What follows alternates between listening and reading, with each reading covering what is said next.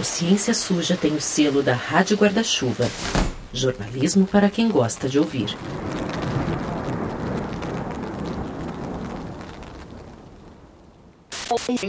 Que a nossa Amazônia, por ser uma floresta úmida, não pega fogo. Mais de 90% daquela área está preservada. Está exatamente igual quando foi descoberto no ano de 1500. O trecho que você acabou de ouvir é de uma matéria da CNN Brasil do dia 15 de novembro de 2021, quando Jair Bolsonaro ainda era presidente. Poucos dias antes, o Instituto Nacional de Pesquisas Espaciais, o INPE, havia divulgado dados que o Bolsonaro não gostou. Segundo o Instituto, 2021 foi o terceiro ano com o pior índice de queimadas no estado do Amazonas desde 1998, quando elas começaram a ser registradas foram mais de 14 mil focos de incêndio. Só o ano de 2005, na gestão do PT, e o de 2020, de novo com Bolsonaro, superaram esse marco. E fica a ponderação que depois de 2005, o governo Lula I deu início a um declínio histórico desses índices. Já de 2020 para cá, o negócio continua dramático. Ao contrário do que o Bolsonaro acredita, a Amazônia queima, e queima muito. E ela também é desmatada aos montes, se o Pedro Álvares Cabral revivesse e voltasse ao Brasil hoje, e se ele não virasse um negacionista, né? Ele veria que a Amazônia já perdeu quase 20% da sua cobertura original e continua perdendo enquanto a gente grava esse episódio aqui. O Bolsonaro já repetiu essa ladainha da Amazônia não queima porque é úmida em outras ocasiões. E mesmo quando falou de queimadas nesse bioma, ele botou a culpa em um ator inusitado. Pode estar vendo, sim, pode, não estou afirmando, ação criminosa desses zongueiros para exatamente chamar a atenção contra a minha pessoa, contra o governo do Brasil. Essa é a guerra que nós enfrentamos. Por Bolsonaro, membros de ONGs também tocam fogo nas florestas que não queimam para justificar o argumento de que o Brasil não consegue cuidar da Amazônia e que, portanto, outros países deveriam tomar conta dela. Essa fala que você ouviu agora há pouco, aliás, é de agosto de 2019, poucos dias depois do episódio que ficou conhecido como o Dia do Fogo. E o Dia do Fogo, na verdade, foram os Dias do Fogo, no plural. Entre 9 e 11 de agosto daquele ano, o número de queimadas em reservas florestais de Novo Progresso, Altamira e São Félix do Xingu aumentaram de uma forma assustadora. O Helder Barbalho, governador do Pará, disse que era queimada de floresta para fazer pasto. E aparentemente era mesmo.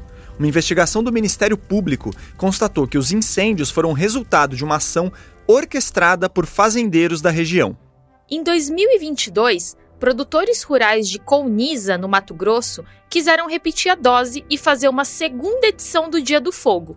O plano só não foi 100% concretizado porque uma investigação, a Operação Jomeri, descobriu o combinado.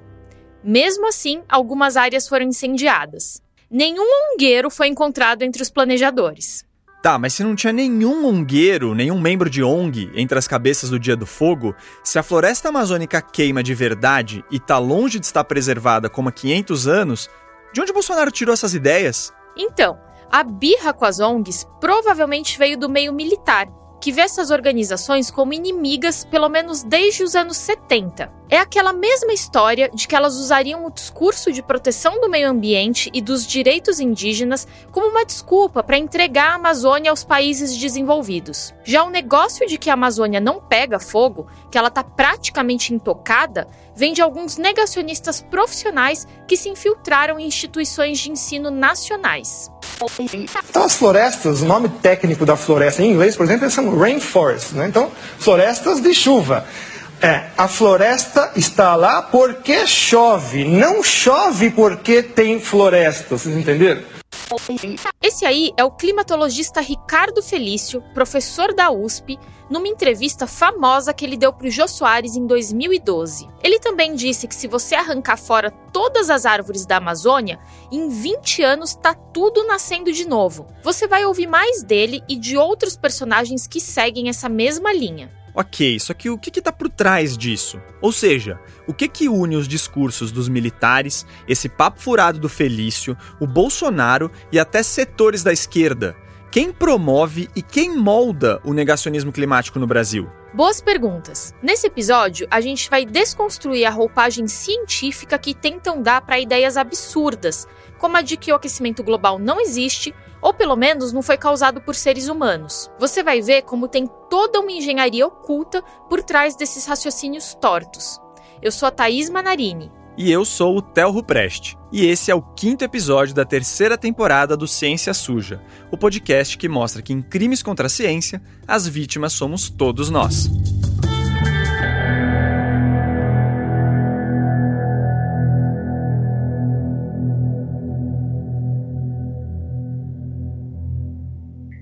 Ia ser um buraco sem fundo, assim, ia ser um, um negócio sem fim. Eu falei, não, talvez é melhor a gente começar pelas perguntas mesmo e, e, e, começar a discutir, né, professor? Porque também. Essa aí é a Meg Rodrigues, preocupada com o tamanho que esse episódio poderia ficar. E aliás, a primeira versão do roteiro estava com 45 páginas, sendo que na média a gente fecha aqui com umas 20, 25 páginas. A Meg é muito humilde para se apresentar como eu vou falar agora, mas ela é uma das principais jornalistas de ciência e meio ambiente no Brasil. A Meg viaja tanto que esse roteiro aqui foi escrito em três países diferentes. Então a gente já estava feliz demais de ela ter se inscrito na nossa chamada de pautas. Só que a outra pessoa que está nessa reunião aí do começo de março, o professor que ela citou, provou que o Ciência Suja zerou a vida. Ele é puramente um ato de má fé, né? É a, é confusão proposital de tempo com clima, né? Tá aí o professor Alexandre Araújo Costa respondendo à alegação absurda de que não existe aquecimento global porque há vários dias frios no ano. Tem filho de ex-presidente que falou isso. Então eu vou pecar pelo óbvio. Sim, gente, a ideia de que o clima está esquentando não significa que nunca mais a gente vai ter que usar casaco. Em algumas condições, o aquecimento global até favorece eventos extremos de frio. Calma, Theo. A gente está apresentando o professor Alexandre aqui. Verdade. O Alexandre é professor na Universidade Estadual do Ceará ele é físico e tem doutorado em ciências atmosféricas pela Universidade do Estado do Colorado, com direito a pós-doc na Universidade Yale. O Alexandre também foi um dos autores principais do primeiro relatório do painel brasileiro de mudanças climáticas. E esse cara, com esse currículo, inscreveu uma pauta na nossa chamada. O mais maluco é que as pautas da Meg e a do Alexandre se complementavam. Enquanto ela queria abordar as particularidades do negacionismo climático no Brasil, ele estava propondo cruzar esse debate com interesses políticos e econômicos, em especial com o movimento de extrema direita. Então, o que a gente fez foi botar os dois para conversar: a Meg como repórter e o professor Alexandre como consultor. De acordo com, com a estrutura de apuração que a gente tem, em princípio a gente começaria por falar o que, que é desinformação climática, né? Desinformação é um termo que você vai ouvir bastante nesse episódio. E quando a gente fala de desinformação, a gente não está se referindo a toda e qualquer informação errada que aparece no WhatsApp ou na TV. E como o doutorado que a Meg está fazendo na Universidade Estadual de Campinas é justamente sobre desinformação em mudança do clima, eu vou deixar essa para ela. Ei, pessoal, tudo bom? Então, antes eu queria só dizer que eu tô muito feliz de estar aqui nesse episódio, é uma alegria imensa e eu peço desculpa pelas 40 páginas, a gente meio que se empolga, sabe? Mas, bom, então, Sobre a desinformação, eu vou pegar emprestado o conceito da Claire Wardle, que é cofundadora da First Draft, que foi um dos projetos de checagem de fatos mais importantes dos Estados Unidos. A desinformação é todo conteúdo que é intencionalmente falso e feito para causar dano. A Claire diz que quem produz desinformação geralmente é motivado por três fatores. Um, ou ganhar dinheiro. Dois, ou ganhar influência política. Ou três, só bagunçar o meio de campo mesmo. No caso das mudanças climáticas, uma das formas clássicas de desvirtuar o debate é criar falsas controvérsias. Essa técnica está muito bem descrita no livro Os Mercadores da Dúvida, dos historiadores da ciência Naomi Oreskes e Eric Conway. O livro conta como que a indústria do petróleo aprendeu a semear dúvida no debate público sobre mudança climática, com base no sucesso dos colegas de relações públicas da indústria do tabaco. A gente inclusive falou disso no nosso episódio Cigarro, o pai do negacionismo, da primeira temporada. Verdade, e isso segue até agora. Olha só o que falou o geólogo Geraldo Lino, que é diretor do Movimento Solidariedade Ibero-Americana, numa entrevista ao Luiz Ernesto Lacombe no programa Agora com Lacombe da Rede TV em 2021. Sendo que há cerca de 5, 6 mil anos atrás, a temperatura no mundo inteiro estava em torno de 2, 3 graus acima da, dos atuais. E o nível do mar estava 2, 3 metros acima do nível atual. Isso, paradoxalmente, com menos dióxido de carbono na atmosfera do que hoje. O senhor está dizendo, dizendo, então que, que, o ser humano ele não tem essa influência toda que dizem que tem no clima na Terra?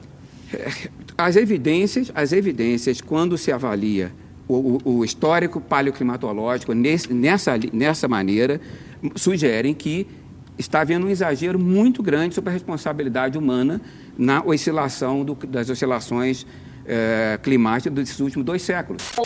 Não, não exageraram, não. Além de bagunçar o meio de campo, esse tipo de fala rende influência política junto a grupos conservadores. Não é por acaso, né, gente, que o movimento que o Lino dirige faz parte desse ecossistema conservador no Brasil, se a gente pode dizer assim. Só que, na verdade, há um consenso científico apontando para um processo de aquecimento global e para um aquecimento global causado pelos humanos. Para entender mais sobre isso, eu falei com Geometo, que é pesquisador do INPE e chefe da divisão de projetos estratégicos por lá qual é o lastro da ciência para uh, ah, chegar a uma conclusão ou construir uma hipótese? O lastro são dados. Né? Então esse que é o grande lastro que a ciência tem. O Jean Almeto também é um dos autores dos últimos relatórios do painel intergovernamental de mudanças climáticas, o IPCC. Para quem não sabe, o IPCC reúne cientistas do mundo todo para revisar o que se sabe sobre o assunto. A gente está num período de aquecimento muito rápido e muito substancial com relação a essa série histórica que é enorme, que é gigante. Então, essa série histórica que o Jean falou é dos dados paleoclimáticos, de milhares e até milhões de anos. Aí eu perguntei para ele como a gente sabe dessas coisas. Na realidade, se a gente pegar, para fazer uma analogia, né, então quando você olha um barranco, é de uma rocha, por exemplo, né, você vai em algum lugar, o pessoal faz caminhada, olha, você vê camadas né, uh, na rocha. Essas camadas indicam deposição de material. E normalmente pode ser em períodos geológicos distintos, né? Então você tem a formação do planeta, ela se dá dessa forma. É como se cada camada tivesse impressões digitais que determinam o tempo geológico. Isso eu estou falando de uma escala gigantesca de tempo. Do mesmo jeito que pesquisadores conseguem estimar como vai ser o clima no futuro, e até no futuro distante, eles também conseguem estimar como o clima era há muito tempo, na casa dos milhares ou até milhões de anos no passado. Professor Alexandre, já que você está dando essa consultoria para a gente, me dá uma ajuda nessa aí? Pode ser uma mensagem de zap, não tem problema não. É, são muitas as fontes possíveis de dados para recuperar informações paleoclimáticas, ou seja, do clima do passado. Na escala de séculos a dois milênios, a gente consegue usar, por exemplo, anéis de árvores, porque o crescimento das árvores tem relação com a temperatura, a precipitação, etc. Na escala de centenas de milhares de anos, nós temos algo formidável, que são os registros das colunas de gelo da Groenlândia e principalmente da Antártica. Com elas a gente consegue é, recuperar a informação de concentração de CO2 e de temperatura nos últimos 800 mil anos, mostrando toda a alternância né, entre as chamadas glaciações ou eras do gelo e os interglaciais, períodos quentes. Então, são muitas as maneiras e muitas as técnicas ah, que os cientistas usam. Maravilha! Bom, esses são apenas dois exemplos. Há outras formas de fazer essa viagem ao passado, também incluindo análise de sedimentos do fundo do mar, material coletado em cavernas, tudo que a gente possa imaginar. Mas nos últimos 150 anos, o pessoal começou efetivamente a medir a temperatura em vários locais do planeta, com termômetro mesmo. E aí foi ficando claro que tem um aumento consistente da temperatura global. Ainda no século XIX, os cientistas suecos Svante Arrhenius, e eu tô falando aqui, tá, gente, mais devagar porque o nome dele é difícil mesmo. Bom, então Arrhenius, ele foi o primeiro a calcular o possível aumento da temperatura causado por um aumento na concentração de dióxido de carbono. De novo, lá no século XIX. Depois, em 1938, o engenheiro britânico, o Guy Callender, olhou para os dados e já dava para perceber que o mundo estava realmente aquecendo. De lá para cá, a ciência foi se aperfeiçoando e os cientistas basicamente confirmaram tudo isso. Legal, Meg. E aqui vale reforçar também o papel do IPCC, que o Geômetro faz parte, lembra?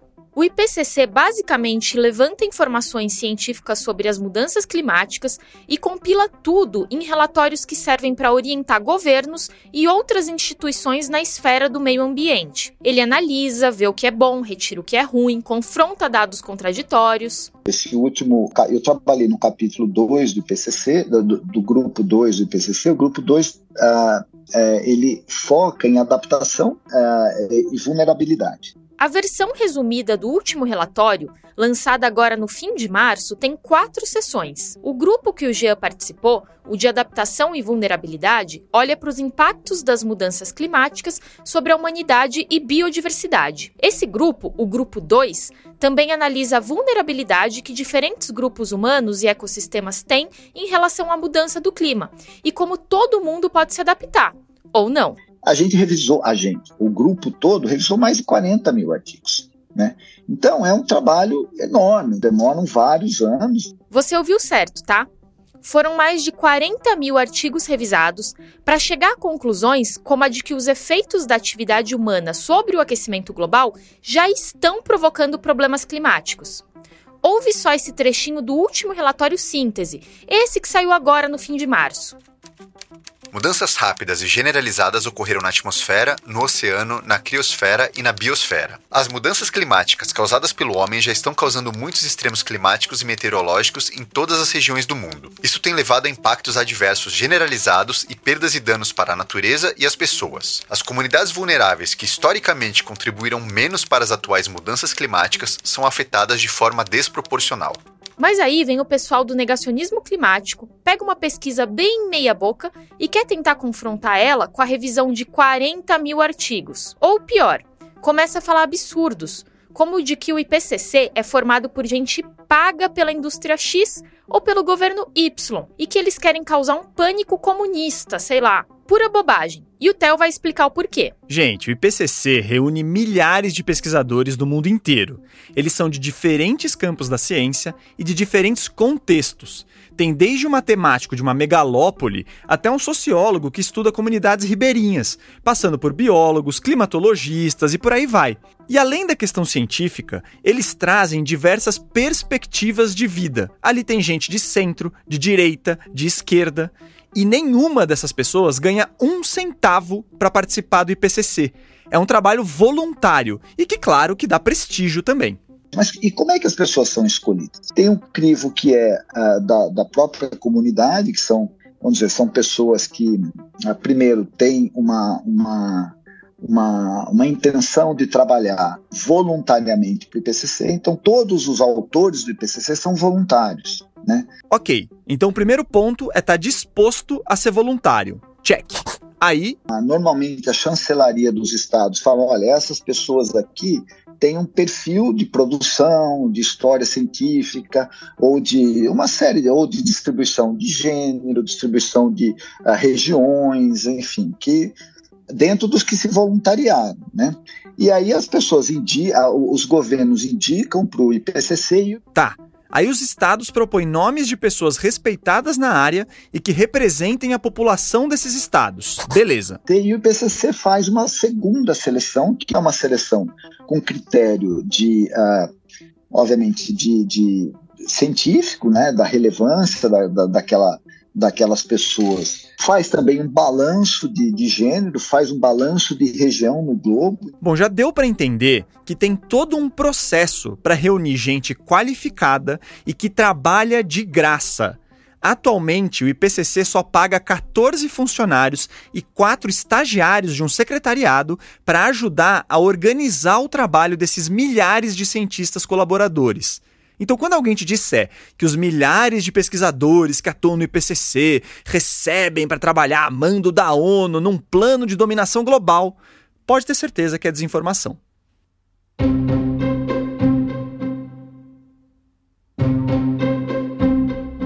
Vamos voltar aqui para aquela reunião entre a Meg e o Alexandre. Qual vai ser o nome certeiro para a gente falar, né? Para a gente entrevistar? De falar dessa coisa do olavismo, do neoliberalismo, da extrema direita, é, o que é que está por trás desse discurso, né? É, o, senhor, o senhor sugeriu a Aline Costa, né? Sim.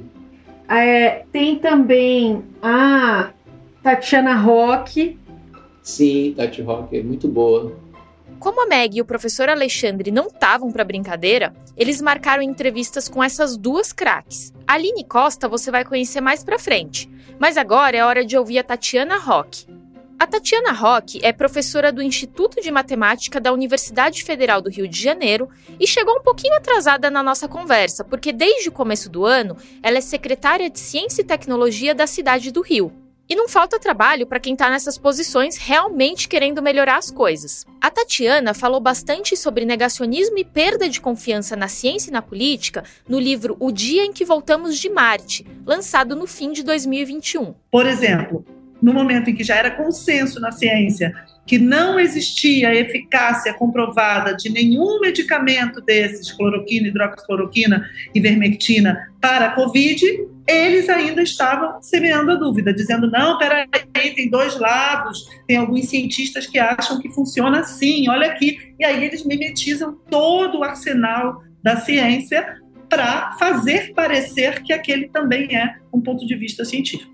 Por isso que é muito perigoso. Quem está ouvindo a Tatiana e a gente falar pode até pensar que os cientistas não discordam em nada. Isso não poderia estar tá mais longe da realidade. Sobram debates no universo científico mas são os dados e as informações de qualidade que ajudam a resolver as controvérsias e a criar consensos, e que quase simultaneamente também abrem portas para as novas perguntas e discussões. É por isso que a ciência está sempre se movendo. Na conversa com a Tatiana, ficou claro que o negacionismo é um movimento orquestrado que quer porque quer provar que focinho de porco é tomada e para isso ele distorce fatos e finge que há um debate científico onde na verdade não há. Por exemplo, houve aqui Luiz Carlos Molion falando sobre aquecimento global em uma entrevista para TV Brasil em 2010. Eu afirmo que não existe aquecimento global porque já ocorreram no passado é, períodos em que esteve mais aquecido do que agora. O Molion é meteorologista e professor aposentado da Universidade Federal de Alagoas. A gente vai falar mais pra frente de possíveis razões para o Molion e para mais uma turma abraçarem o negacionismo climático. Mas a gente separou essa entrevista dele para você ver como essa turma usa argumentos falaciosos, meio com cara de ciência, para justificar absurdos. Note, em 1946, depois da Segunda Guerra Mundial, o homem lançava na atmosfera menos de 10% do carbono que lança hoje. Portanto, fica muito difícil você dizer que o aquecimento entre 1925 e 1946 foi devido à ação humana. Aliás, para o Molion, a Terra vai esfriar. Então nós estamos no período, como você disse, às vésperas de uma nova era glacial. Segundo ele, aquecimento global é balela e a gente estaria nos últimos anos de um momento mais quentinho do planeta, às portas de uma nova era glacial. Assim, mas dentro de uma nova era do gelo, agora. Sério? Bom, como disse o Alexandre Araújo, o nosso consultor aqui para o episódio, o Molion é uma espécie de Osmar Terra do clima. O Osmar Terra sempre foi o cara que fazia previsões de que a pandemia ia acabar rapidinho. Por exemplo, em abril de 2020, ele disse que a pandemia ia durar apenas 30 dias. A gente sabe o que, é que aconteceu.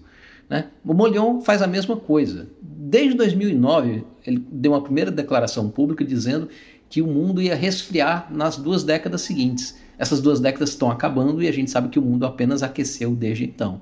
Mas ele, não satisfeito, renovou essa previsão em 2014, falando de resfriamento global nos próximos 15 anos, e em 2020, vejam só, deu mais uma declaração pública prevendo um resfriamento por 22 anos, sendo que a gente sabe que não tem nenhuma evidência de que esse resfriamento possa acontecer. Tá, mas e os argumentos que ele usou aí? De que a gente está num interglacial, de que a Terra já foi mais quente? É o lance da meia-verdade, né? Assim, nós estamos num interglacial ou estávamos no interglacial, conhecido inclusive como Holoceno, os últimos 11.700 anos seguintes à última grande glaciação. Importante dizer, no entanto, duas coisas. Primeiro, com 1,2 graus Celsius de aquecimento global em relação ao período pré-industrial, nós já estamos fora da faixa de temperaturas do Holoceno que caracterizava aquele clima estável no qual a civilização humana floresceu. Segunda coisa, vamos comparar o aquecimento global atual, em que a temperatura subiu 1,2 graus Celsius em 100 anos, com o último grande aquecimento global natural, que foi justamente a saída da glaciação para o Holoceno. Foram necessários 10 mil anos para a temperatura global subir 4 graus. A gente está falando, portanto, de uma taxa de 1,2 graus Celsius por século de aquecimento hoje contra 0,04 graus Celsius por século para a saída da última glaciação. Ou seja, temos hoje um aquecimento 30 vezes mais acelerado do que o último aquecimento natural que a Terra atravessou. O lance é que a gente tem o privilégio de contar com o professor Alexandre e com os nossos entrevistados para esclarecer esses pontos. Mas quando você vê alguém apresentando gráficos no meio de um monte de palavra complicada, fica difícil saber se aquele argumento está certo ou não. Pra gente que não é climatólogo, é fácil se perder mesmo. Nem todas as coisas em que a gente acredita, a gente acredita que a gente sabe e conhece profundamente com vocês a Aline Costa, como prometido. Muitas das coisas que a gente acredita é porque a gente confia naquelas pessoas que disseram pra gente, né? Imaginei, é humanamente impossível saber tudo. Então você passa cheque em branco nesse sentido o tempo todo. Né? A Aline é professora do quadro complementar no Departamento de Filosofia da PUC Rio. Ela estuda a fundo o negacionismo e coordena na PUC mesmo o projeto A Terra e Nós Educação, Pesquisa e Cidadania no Antropoceno. Ah, e antropoceno é o apelido que algumas pessoas dão para essa época geológica que a gente está agora, quando o homem exerce um profundo impacto no planeta. Enfim, a gente não quer fugir muito do assunto da ciência suja por trás do negacionismo climático, mas isso que a Aline falou é importante para entender o lugar onde a gente se meteu, né, Meg? Opa, Thaís, com certeza é aquilo. Não tem como a pessoa que está vivendo a vida dela checar toda a afirmação que ela ouve de um dito especialista. E isso é uma oportunidade para charlatães que usam seus títulos para espalhar desinformação. A sacada que a Aline tirou dos estudos para enfrentar essa onda negacionista é simplesmente acabar com essa imagem idealizada do especialista que sabe tudo. A gente sabe que isso é balela, né, gente? E, como diria o Bruno Latour, abrir a caixa preta da ciência. Mostrar como é que a ciência é feita, como é que ela é produzida, como é que você vai de um ponto a ponto, de um artigo científico para um, um uma imagem, sei lá, de, de, de telescópio. Depois, como é, como é, que você vai juntando essas peças a ponto de produzir um conhecimento confiável? Se a gente continuar achando que o especialista é a fonte de todo conhecimento, ganha quem grita mais. E o Molion sabe gritar. O negócio é mostrar como a ciência é feita, como os dados são construídos, porque aí as pessoas começam a entender como os conhecimentos científicos são gerados. Elas começam a verificar os argumentos de um jeito mais maduro, a entender como o conhecimento científico evolui, o que é um consenso e o que o pessoal que foge do consenso precisa apresentar dados sólidos para quebrar esse consenso. A Aline, inclusive, critica bastante essa ideia de que a ciência e o cientista são entidades iluminadas, meio superiores, né, Meg? Com certeza, Theo. Essa é uma postura honestamente arrogante da academia. E eu não estou dizendo que todo cientista é assim, longe disso. Mas vai, tem um pessoal na universidade que ainda pensa que a ciência só ensina coisas para a sociedade e que ela nunca deve debater com outras esferas da sociedade, ou que é influenciada pela política. Gente, claro que é, né? E na real, a gente sabe que da eugenia à crise de opioides, a ciência foi usada para justificar absurdos horrorosos Roda aí o feed do Ciência Suja no seu tocador e escolha um episódio de preferência. A gente sabe que, historicamente, a ciência foi invocada para uma série de questões que hoje são problematizadas, seja né, uma espécie de um universalismo de fundo europeu. Então, tem essa questão histórica da própria de como a ciência foi invocada para produzir uma, digamos, uniformidade né, e, e destruir outros modos de existência. O negacionismo vira a mesa dessa história. De um lado, ele se aproveita da desconfiança numa ciência que ficou distante da população, porque assim fica mais fácil questionar consenso. E do outro, ele usa o excesso de confiança que a gente deposita em pessoas carismáticas ou que defendem o que a gente gostaria de acreditar. É uma questão difícil de resolver e que começa também revelando os interesses reais dos negacionistas. Então, na volta do intervalo, a gente traz essas motivações super dignas, ironia aqui, dos negacionistas climáticos brasileiros e de onde elas vieram.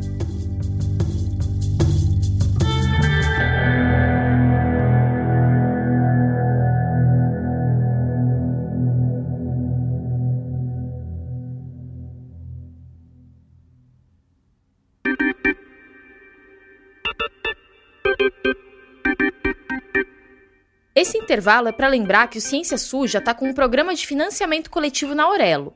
É só entrar pelo site deles, procurar pelo Ciência Suja e assinar um dos nossos planos. Você pode ter acesso a conteúdos exclusivos, adesivos, sorteios de livros. E fica aqui também o nosso obrigado mais do que especial aos nossos apoiadores do Plano Paladinos da Ciência, o André Lemos, a Teresa Gonçalves e o Maurício Terra. O Ciência Suja tem o apoio do Instituto Serra Pilheira. Aliás, o Serra Pilheira também apoia algumas iniciativas do Atila Yamarino, um divulgador científico que você provavelmente já conhece. E a gente está super orgulhoso de dizer que estamos tocando uma série de vídeos com ele no canal do YouTube do Atila. Depois vê lá e conta o que achou do nosso vídeo de estreia sobre eugenia.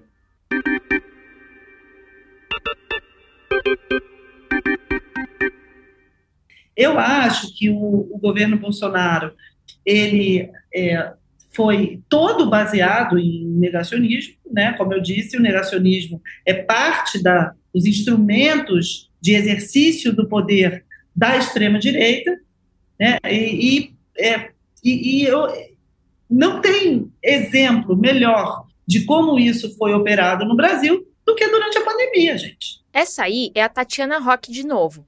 E aí ela estava contando como o negacionismo em geral e o negacionismo climático em específico são importantes para a ideologia da extrema direita.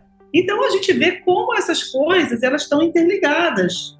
Né? Ele precisa disso porque ele precisa combater a democracia, ele precisa combater a ciência estabelecida. Isso é parte do projeto da extrema direita. Calma que a Tatiana vai ajudar a gente a entender esse elo.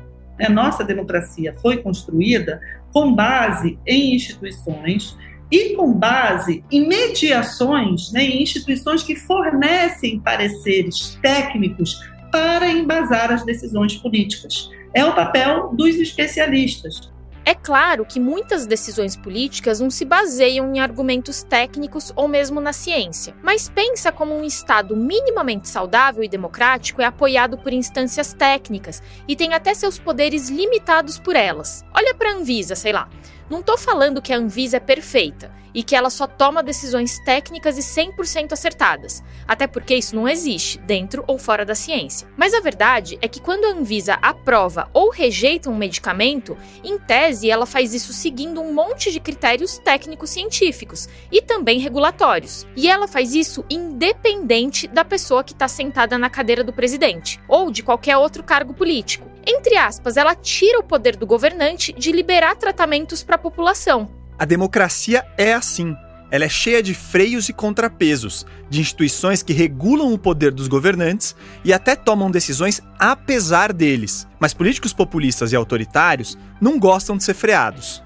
E isso mostra por que a extrema-direita precisa enfraquecer esses organismos. Porque a extrema-direita não quer ter o seu poder diminuído, tolhido, limitado por nada, porque eles são autoritários eles são antidemocráticos. E essas instituições, por definição, elas existem para diminuir o poder do governante. Segundo a Tatiana, isso explica porque, por exemplo, Bolsonaro queria passar um trator em instituições como a Anvisa e também nas universidades, que faziam um contraponto científico aos desmandos dele. Mas a ligação do negacionismo climático com a extrema-direita não é de hoje. Sabe a TFP, a organização Tradição, Família e Propriedade? Que depois virou Sociedade Brasileira de Defesa da Tradição, Família e Propriedade? Não? Então, a TFP foi fundada em 1960 por um pessoal ultraconservador e de uma vertente católica bem tradicionalista. Para quem não sabe muito o que essa linha religiosa mais radical defende, eu sugiro ouvir depois o episódio do Ciência Suja sobre design inteligente, lá da segunda temporada. A TFP tinha toda uma inspiração anticomunista e de defesa da família tradicional brasileira. Ela teve super envolvida em marchas como a da Família com Deus pela Liberdade, que aconteceu em 64 e ajudou a sustentar o começo da ditadura. Eram cidadãos de bem da época da ditadura, vai? E o pessoal da TFP era super pró-regime militar e também era contra os direitos de homossexuais e outras minorias. Pois bem, um texto muito interessante do Renan William dos Santos, que é doutorando em sociologia na USP, conta que grupos como a TFP propagavam pelo menos desde a década de 90 teorias antiambientalistas inspiradas em conspirações. O Renan escreveu que em 1992 a TFP chegou a realizar um evento de oposição à Eco 92, aquela famosa conferência de discussão ambiental no Rio de Janeiro. Esse evento foi chamado de Eco 92 Vozes Alternativas. Ele contou com a presença de expoentes da pauta antirregulatória, como o economista Fred Smith Jr., que era presidente de um think tank libertário chamado Competitive Enterprise Institute. Porque tem isso também.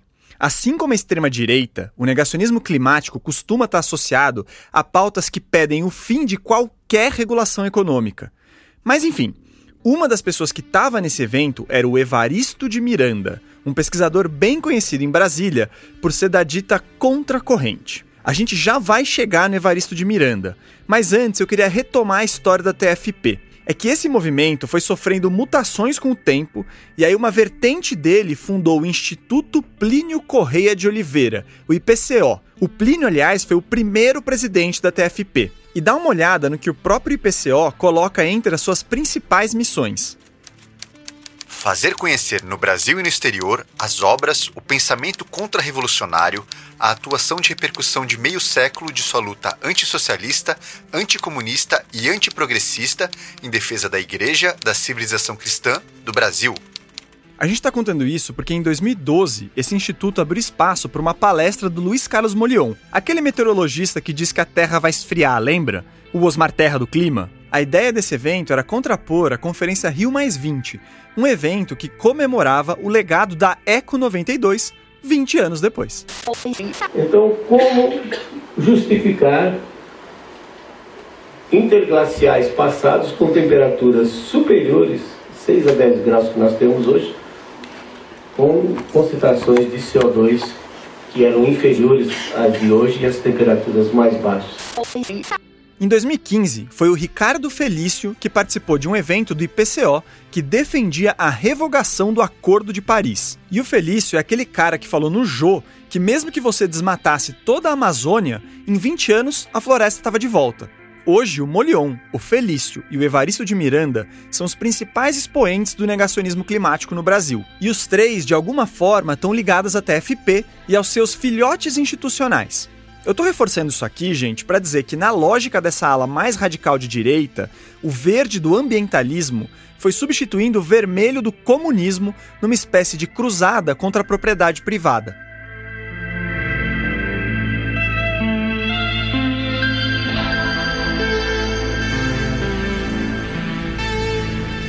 Mas está enganado quem pensa que o negacionismo climático é exclusividade de alas conservadoras e da extrema-direita. Tem um segmento desenvolvimentista de esquerda que também reverbera esse discurso, embora a esquerda hoje, em geral, não abrace mais esse papo. É aquele negócio. Se o Bolsonaro é negacionista climático, eu que sou de esquerda não posso continuar sendo também.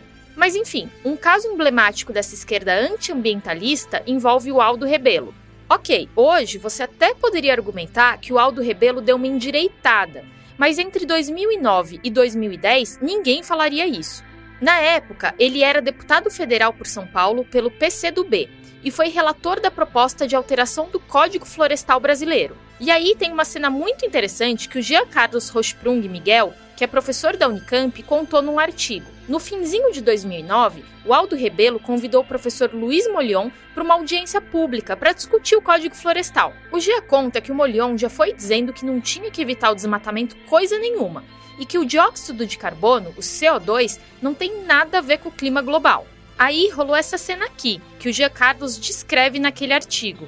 O deputado Aldo Rebelo, ao final da exposição de Molion, acrescentou, aspas, Naturalmente, aqueles que organizam, preparam e financiam encontros como o da COP não o estão fazendo para perder tempo, professor Luiz Molion, mas por algum interesse, creio eu. Fecha aspas. Rebelo argumentou que o aquecimento global, assim como toda forma de pressão ambientalista internacional, estava inserida na, abre aspas, guerra comercial que enfrenta o Brasil com seus concorrentes no mundo, fecha aspas, e afirmou que a, abre aspas, luta em defesa do meio ambiente está mergulhada no espectro de uma disputa ideológica e comercial internacional. Fecha aspas. Em seu diagnóstico, Rebelo acrescentou que, abre aspas, o poder público das instituições de Estado é defender o valor da agricultura que melhora a qualidade de vida do povo brasileiro. Fecha aspas. Na visão de Rebelo, as leis ambientais do Brasil geram pobreza porque tiram o sustento dos agricultores mais pobres, tiram seus direitos de trabalhar a terra livremente. Rebelo se referia a isso como, abre aspas, uma nova forma de colonialismo, fecha aspas, que estaria subjugando os povos dos países menos desenvolvidos. A história do Código Florestal Brasileiro tá cheia de episódios envolvendo negacionistas, e a gente já chega lá. Mas esse caso do Aldo Rebelo serve para mostrar bem essa salada com agrotóxico que é o negacionismo ambiental à lá Brasil. E esse é um tema muito especial para Meg. É, então, eu acho incrível como que um país como o nosso, que poderia ganhar muito dinheiro valorizando o meio ambiente, fica batendo a cabeça dando mole para argumentos que nem fazem sentido. A Tatiana Roque contou para a gente que o discurso que dá base para o negacionismo à brasileira foi importado dos Estados Unidos. Mas a gente importou muito mais a forma do negacionismo climático do que o conteúdo em si. O objetivo do nosso negacionismo é parecido: barrar regulações que possam combater as mudanças climáticas para preservar interesses financeiros. Mas os agentes não são 100% iguais. E isso é o que essas pesquisas mostram, que as pessoas acreditam nas mudanças climáticas e acreditam que as mudanças climáticas estão acontecendo por causa da ação humana. Uma contextualização rápida. A Tatiana está falando aí da pesquisa de opinião Mudanças Climáticas na Percepção dos Brasileiros. Ela foi feita pelo Instituto Tecnologia e Sociedade do Rio, junto com o IPEC, que é o antigo IBOP. Esse trabalho teve apoio da Universidade Yale, que faz um levantamento parecido há alguns anos nos Estados Unidos. Essa pesquisa mostra que o brasileiro, na média, se preocupa com o aquecimento global e tem noção sobre as causas humanas das mudanças climáticas. Em 2021, 81% das 2.600 pessoas entrevistadas pelo projeto consideravam o aquecimento global uma questão muito importante. E 8 a cada 10 brasileiros acreditavam que esse aquecimento tem causa humana, para efeito de comparação, só 6 em cada 10 norte-americanos acham que as causas do aquecimento global estejam ligadas à atividade humana. Nos Estados Unidos, a indústria do petróleo liderou e ainda lidera uma ofensiva contra a ideia do aquecimento global em si e do fato de ele ser causado pela atividade humana. Essa linha de argumentação também rola por aqui e as falas que você já ouviu do Molion são prova viva disso. Mas a Tatiana acha que uma parte considerável do negacionismo climático brasileiro tem um quê a mais de refinamento e é mais focado em outro setor da economia. Aí entra o papel do negacionismo que é feito pelo agro, que é utilizado pelo agro, que é a, a esse, por exemplo, do Evaristo Miranda, né, etc., é, dizendo que né, é, há é, uma compensação satisfatória nesse modelo produtivo. Muito difícil. Então, na verdade, é um negacionismo é mais elaborado, de certa maneira, que ele já vai direto nas consequências. O que a Tatiana está dizendo é que uma linha argumentativa do nosso negacionismo climático é assim: ok, o aquecimento global até pode existir e ele até pode ser causado pelos humanos, mas não é tudo isso que a grande mídia está dizendo. O problema é que se a gente combater o aquecimento global, vai acabar com a economia, e isso é muito pior. Ou seja, é a lógica da emenda sair pior que o soneto. E aí a gente chega ao Evaristo de Miranda, porque ele muitas vezes caminha por essa linha. É, é o mesmo cara que foi naquele evento da TFP falar mal da Eco 92. O Evaristo foi pesquisador da Embrapa por mais de 40 anos e dirigiu a Embrapa Territorial em três ocasiões, de 89 a 91, de 2005 a 2009 e finalmente de 2015 a 2021. Para quem não sabe, a Embrapa é a empresa brasileira de pesquisa agropecuária. Antes de se aposentar em 31 de dezembro do ano passado, o Evaristo de Miranda também atuava como assessor direto da presidência da Embrapa. E como não poderia deixar de ser, foi o guru ambiental do ex-presidente Bolsonaro. Quando Bolsonaro foi para o plenário da ONU em 2019 dizer que a Amazônia estava praticamente intocada e que o Brasil é um dos países que mais preserva o meio ambiente, ele estava se baseando em dados do Evaristo de Miranda. E o Evaristo de Miranda dá dor de cabeça para os pesquisadores do clima desde muito tempo. Tem uma ótima reportagem do Bernardo Esteves na revista Piauí que conta como Miranda ajudou a bagunçar o debate sobre o Código Florestal Brasileiro lá por volta de 2012.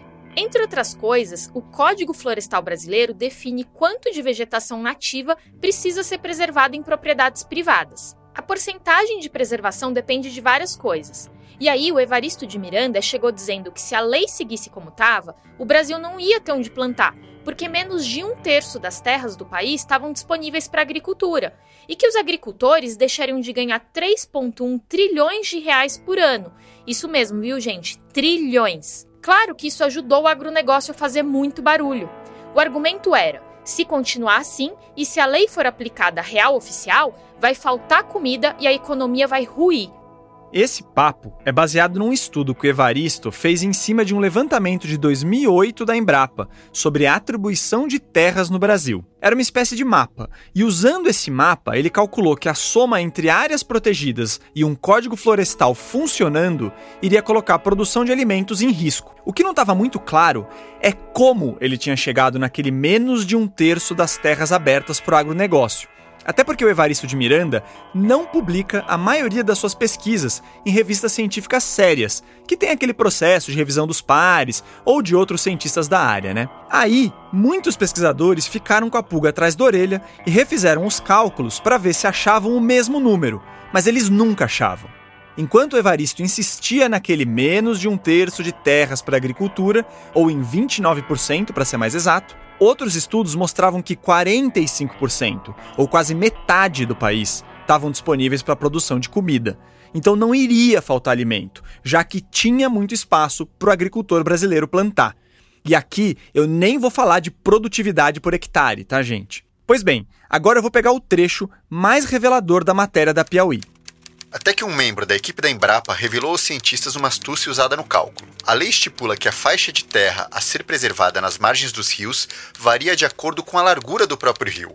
Quanto mais largo o rio, mais extensa a faixa de matas ciliares que precisa ficar intacta. Como não há dados disponíveis sobre a largura da maior parte dos rios da Amazônia, Evaristo de Miranda mandou sua equipe sempre considerar, para o cálculo da área protegida nas margens, o maior valor possível. O resultado é que a área sob proteção ficou enorme e as terras disponíveis para a produção encolheram. Os cientistas, seguindo a pista do colaborador da Embrapa, refizeram os cálculos e chegaram ao número de Miranda. Estava desvendada a fábula da margem do rio e a malandragem do Evaristo de Miranda. Para criar um argumento sensacionalista, o de que iria faltar comida por causa do Código Florestal, ele considerou todo o riozinho como sendo o Rio Amazonas e fez um cálculo absurdo. Em 2011, a Sociedade Brasileira para o Progresso da Ciência e a Academia Brasileira de Ciências lançaram um volume com contribuições para a discussão do Código Florestal. Mas aí, o Evaristo de Miranda já tinha invadido a mente dos parlamentares. O Antônio Nobre, relator desse trabalho, falou, abre aspas, valeu a voz dele contra toda a comunidade científica. Fecha aspas. O resultado desse furdúncio todo foi um código florestal desidratado. Como bem lembrou a Giovanna Girardi numa reportagem para a Folha de São Paulo, o Congresso ainda aprovou a anistia a desmatamentos ilegais até 2008. E esse é só um exemplo. O Evaristo de Miranda aprontou várias outras, tanto que chegou a ser cotado para ministro do Meio Ambiente do Bolsonaro, mas não aceitou.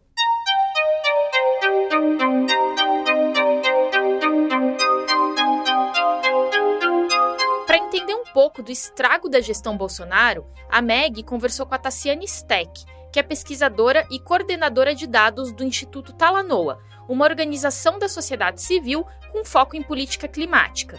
O que a gente queria entender é como toda essa desinformação sobre o clima e meio ambiente se concretizou na agenda política do último governo. E a gente encontrou é, diversas ordens de grandeza de desregulação e flexibilização, desde normas assim, né, pormenores que facilitavam o desmatamento, que né, deixavam mais branda a questão de multas, de embargos, de infrações ambientais como um todo, até o desmonte efetivo dos órgãos. Né? E quando a Meg perguntou sobre as principais ações contra o meio ambiente dos anos Bolsonaro, a Tassiana não sabia nem por onde começar. É, norma que realoca cargos de comissão, que tira competências de um lugar e coloca em outro. Né? A gente viu a ocupação dos militares, inclusive no ICMBio, no IBAMA, como né, jamais visto. Uma das grandes questões relacionadas ao desmatamento foi a paralisação do PPCDAM, uhum. que era um programa muito efetivo no combate ao desmatamento e queimadas na Amazônia. O INPE foi questionado, e ao mesmo tempo que no discurso ele estava sendo questionado, nas normas ele estava sendo desmontado, né? no orçamento ele estava sendo desmontado. Teve perseguições dentro do IBAN e do ICMBio. Ufa, acabou? Não, senhor, tem mais. Ele criou um núcleo de conciliação para que essas multas não fossem pagas ou não fossem aplicadas, não fossem, não chegassem à condenação. Na pesca, a gente teve muita flexibilização, desregulando questão de defesa de certas espécies que antes eram proibidas e passaram a ser liberadas, né, numa parte do ano, pelo menos.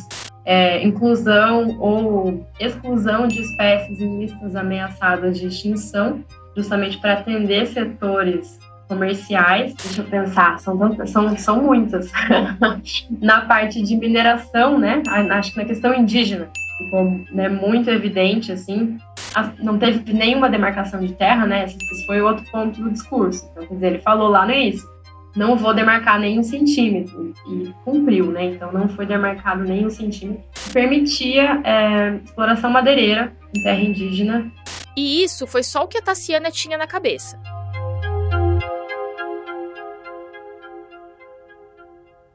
Aí eu acho que aqui, ó, para falar de quem paga a conta, é, acho que, assim, eu acharia legal a gente entrevistar a repórter da BBC que fez essa, essa matéria, do Molion e do. Do Molion e do Ricardo Felício, Meg. Porque ela foi atrás das palestras, de quem financiou, das aparições é, do, deles dois lá em, em é, plenário da Câmara, do Senado, bancados pela bancada ruralista. Então vamos lá. Em novembro de 2021, a jornalista Juliana Gragnani, da BBC Brasil, publicou uma reportagem com o título Agronegócio banca palestras que espalham o mito de que o aquecimento global pelo homem é fraude.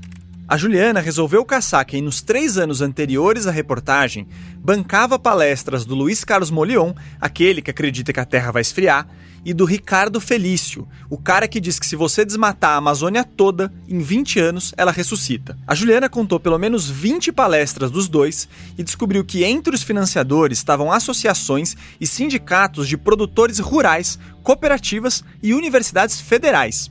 E a Meg conseguiu conversar com ela. A Juliana está na BBC em Londres e trabalha numa equipe que cobre campanhas de desinformação pelo mundo eu não, não parti de nenhum pressuposto ah, de que talvez o agronegócio financiasse eles e tal. Eu fui encontrando isso e descobri, e, e também vi que não é o agronegócio, mas uma parte do agronegócio no Brasil, ou, e tinha muitas empresas ali que eram pequenas, produtores rurais, é, empresa de venda de insumo agrícola. E ela foi entender por que esses diferentes produtores endossam esse tipo de discurso. O que eles disseram é que, assim, muitos simplesmente concordam com essa falsa tese de que as mudanças climáticas são uma fraude ou não são causadas pelo homem. É, o vice-presidente da Associação de Produtores de Soja e Milho do Mato Grosso, a ProSoja, ele me disse que chamou um dos professores, o Ricardo Felício, para fazer um contraponto com o que é dito pela mídia. Mas claro que essas palestras do Molion e do Felício também ajudavam a absolver esses ruralistas de práticas que prejudicam o meio ambiente. Então, disseminar essa tese para os seus funcionários, para o seu público, para os alunos, ela também serviria a esse propósito de eximi-los de adotar medidas que estancariam o avanço das mudanças climáticas, para qual eles sabidamente contribuem, né? A Juliana também encontrou uma conexão entre esses negacionistas climáticos e membros do alto escalão da política. Em maio de 2020, o Molion ele foi convidado pela Secretaria de Agricultura e Pecuária do, do estado do Tocantins. Então ali ele afirmou que o aquecimento global é uma farsa, é um mito, né, para todo mundo que estava ali naquela palestra tiveram até militares envolvidos também. Lembra que faz décadas que eles não gostam de ONGs ambientalistas? Depois disso, já mais recentemente, em 2021, ele fez uma palestra que foi organizada pela ONG do ex-comandante do Exército, o general Vilas Boas. E ali nessa palestra ele estava do lado do então ministro da Infraestrutura, que hoje é governador de São Paulo, o Tarcísio Freitas, e o, o, ex, o, o então vice-presidente Mourão também participou desse seminário. Mas quando a Juliana falou um pouco antes que era parte do agro que bancava essas ideias e não ele todo, é porque no fim das contas também é arriscado apostar as fichas no negacionismo climático. Exatamente. Um dos, um dos professores que eu entrevistei chamou isso de agrosuicídio, porque é exatamente isso. É, eles essas, as mudanças climáticas vão afetar o agronegócio. Uma parte do agronegócio no Brasil já reconhece isso, e, e o fato de reconhecer, reconhecer isso também os beneficia, né? Resumindo bem, o aquecimento global favorece eventos extremos e muda o clima de regiões, e isso já está começando a comprometer o agronegócio. O pessoal que compreende isso pulou do barco do Molion e do Felício faz tempo. Quem fica, em geral, está apostando em lucrar o máximo possível no curto prazo. Ou está fazendo isso porque nem lucraria nada se houvesse um maior empenho em aplicar a lei. Madeireiros ilegais, por exemplo. O cara não quer saber de um futuro verde com agronegócio mais sustentável, porque nesse mundo ele não tem espaço. Nós procuramos por e-mail as pessoas e entidades citadas nesse episódio. O primeiro a responder foi o Geraldo Luiz Lino, aquele geólogo entrevistado no programa do Lacombe. A gente chamou ele de doutor no e-mail e ele começou dizendo para a gente dispensar esse título porque ele nem exerce carreira científica.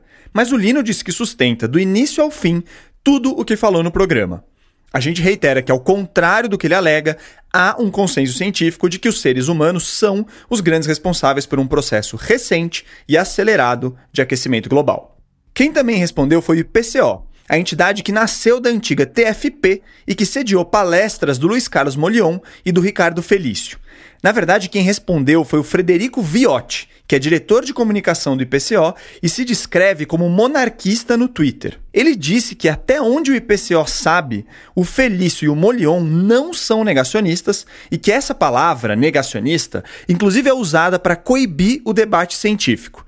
No e-mail, o Viotti afirma que para considerar esses cientistas como negacionistas, seria necessário mostrar quais dados científicos eles alteraram ou falsificaram em suas análises. Do contrário, eles estariam apenas chegando a conclusões diferentes de outros cientistas. Isso é o que o Frederico Viotti disse, né? Bom, tanto nesse episódio quanto em outros locais, há mostras de como Felício e o Molion deturparam o debate científico. A gente vai colocar as respostas completas do Geraldo Luiz Lino e do IPCO no nosso site, o cienciasuja.com.br. O Luiz Carlos Molion, o Ricardo Felício e o Evaristo de Miranda não retornaram nossos contatos.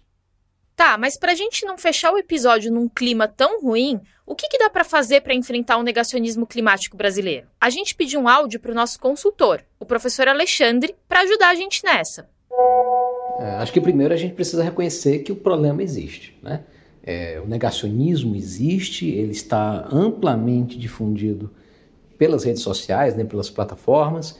É, ele tem vínculos econômicos e políticos que tornam esse negacionismo perigoso, instrumental né, para determinados é, segmentos. E acho que nesse caso a receita é: nós não podemos deixar esses caras jogarem sem marcação. É preciso fazer a disputa da opinião pública, é preciso ganhar as maiorias sociais, ganhar é, os formuladores de políticas e os tomadores de decisão para o lado da ciência. Interessante isso, professor.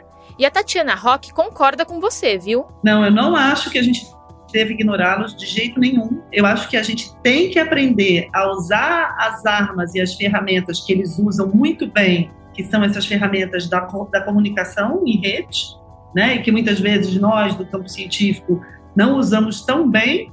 Para ela, é necessário que a sociedade civil encare o problema em três frentes: na ciência, na política e na comunicação. Eu acho que por isso que é um problema difícil da gente é, atacar, porque é um problema que precisa que todas essas frentes ajam em conjunto, que são frentes que não costumam muito agir em conjunto: a política, a comunicação e a ciência. Tem muito trabalho a ser feito. A Tatiana comentou também que a gente precisa regular as plataformas que deixam o ódio correr solto na internet, mas fazer essa regulação de um jeito que não seja autoritário. A gente tem que desencastelar, descolonizar a ciência, trazer ela para mais perto das pessoas, em especial para as pessoas mais vulneráveis. E a gente precisa que haja um lobby da ciência, ou que a ciência seja assessora das decisões políticas. Tudo isso junto e misturado. Parece complexo, mas é que assim, a alternativa isso significa a possibilidade de extinção da humanidade no planeta Terra. Não é brincadeira. Né?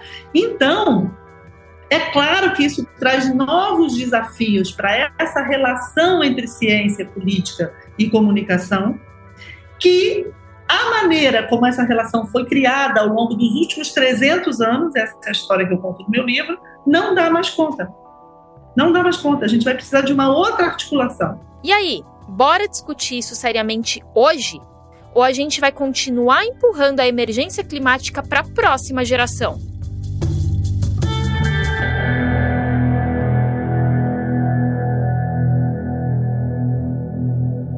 Não, agora deu uma, uma des, desesperada. eu tava tipo, meu Deus do céu, isso é muita coisa. É Bom, cara, tô, tô, vendo que é fácil demais. Vocês que fizeram ficar fácil. Obrigado, Meg, e obrigado, professor Alexandre. Um recadinho aqui antes da gente terminar. O Ciência Suja faz parte da Rádio Guarda-Chuva, uma confraria de podcasts jornalísticos excelentes. E hoje a gente queria destacar o Pauta Pública, que é produzido pela agência pública. Todas as sextas, eles entrevistam jornalistas e outros convidados sobre reportagens e pautas que ajudam a explicar o Brasil e que, de certa forma, até mudaram o país. É um conteúdo de muita qualidade. Vale ouvir.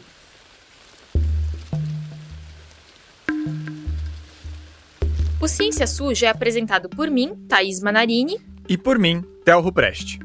Este episódio foi produzido e roteirizado pela Meg Rodrigues com a consultoria do professor Alexandre Araújo Costa. A edição do texto é do Theo.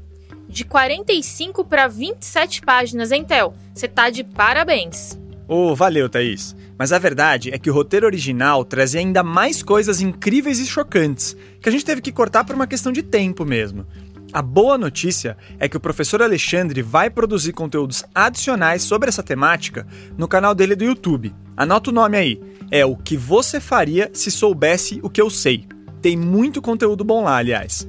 Então, gente, o Theo cortou tanto do roteiro que até esqueceu de deixar um espacinho para eu agradecer aqui. Mas olha, muito humildemente, eu queria deixar meus agradecimentos, tá, gente? Obrigada pela oportunidade. Colaborar com vocês foi incrível, adorei e espero que a gente repita a dose em algum momento. Valeu mesmo.